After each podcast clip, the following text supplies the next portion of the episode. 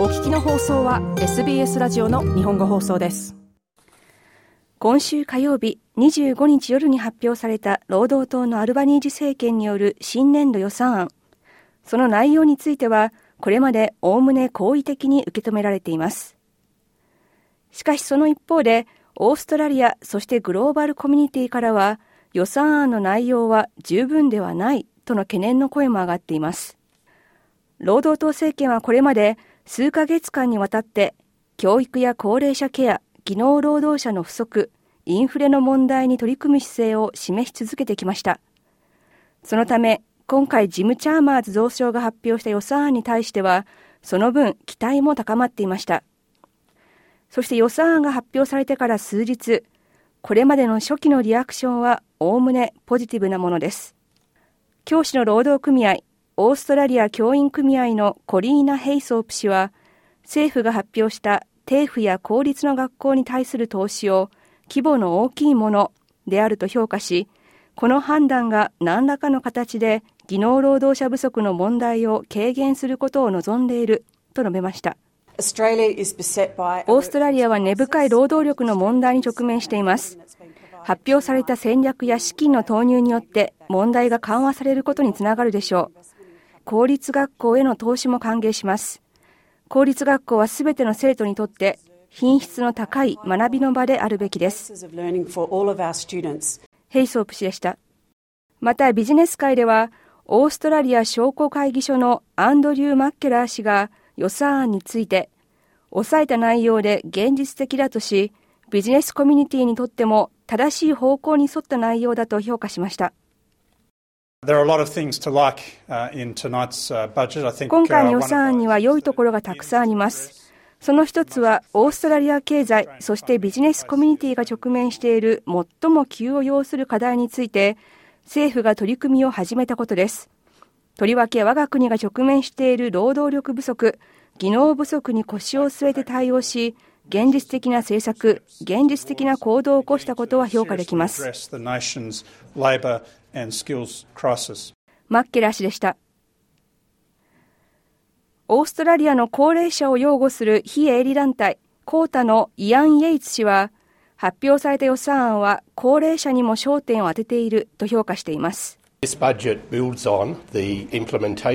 今回の予算案には前の政権の時にロイヤルコミッションが行った提言の多くが反映されていますし、首相は前回の保守連合政権による予算案発表時、そして選挙活動の際にも、労働党が政権を取った際には、高齢者ケアに対する対応をより強化する方針を示してきました。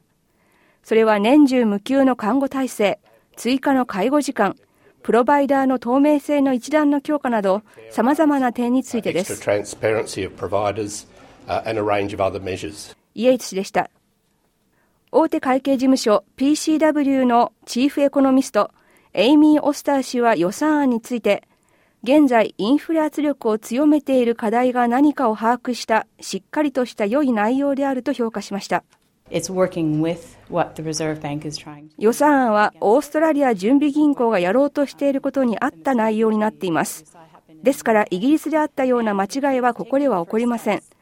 そしてエネルギー政策や住宅、そして労働力の問題など、インフレ圧力を高めるような根深い構造的な問題に取り組むための最初の一歩を踏み出す予算案でもあります。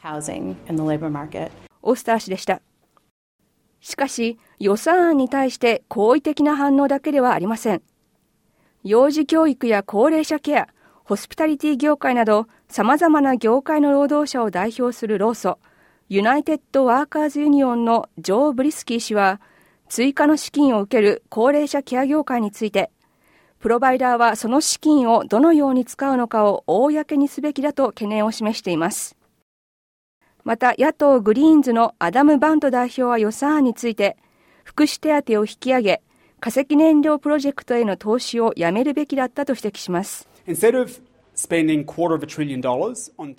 予算案では4分の1兆ドルという大金を政治家や富豪のための減税に使うのではなく、代わりにチャイルドケアの無料化、メディケアによる歯科治療やメンタルヘルスサポート、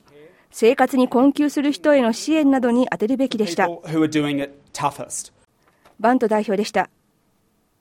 またカリタスやワールドビジョンなどのチャリティー団体を代表するティム・コステロ氏も今回の予算案は十分ではなく最も厳しい貧困にあえぐ人々に対するオーストラリアの道徳的責任を満たしていないとの見方を示しています。1億5000万オーストラリアドルは予算全体から見れば小さな額ですが、文字通りアフリカの角と呼ばれる地域の女性や子供の命を救うことができます。しかし今回示された1500万オーストラリアドルというのは十分な額とは言えません。コステロ氏でした。一方、ビジネスの業界団体、オーストラリア産業グループのイニス・ウィロックス CEO は予算案について、インフレやエネルギー価格の上昇、家計消費の減少といった大きな国内外の課題に直面していく中で、その荒波を乗り切っていくための指針を示した書類であると考えています。ウィロックス CEO は、今回の予算案はおとなしい内容であり、単純に来年5月に次の予算案が発表され、本格的な取り組みが始まるまでの、いわば仮の予算案であるとみなしています。国内経済における構造的な問題に直面しており、ここでのリスクは今回の予算案がこれらの課題に対してほんの少ししか対応できていないということです。これまでにできたこと、すべきだったことはたくさんあります。ウィロックス氏でした。SBS ニュースのデボラ・グロークのリポートを SBS 日本語放送の平林純子がお伝えしました。SBS 日本語放送の Facebook ページで会話に加わってください。l i いいねを押してご意見ご感想をお寄せください。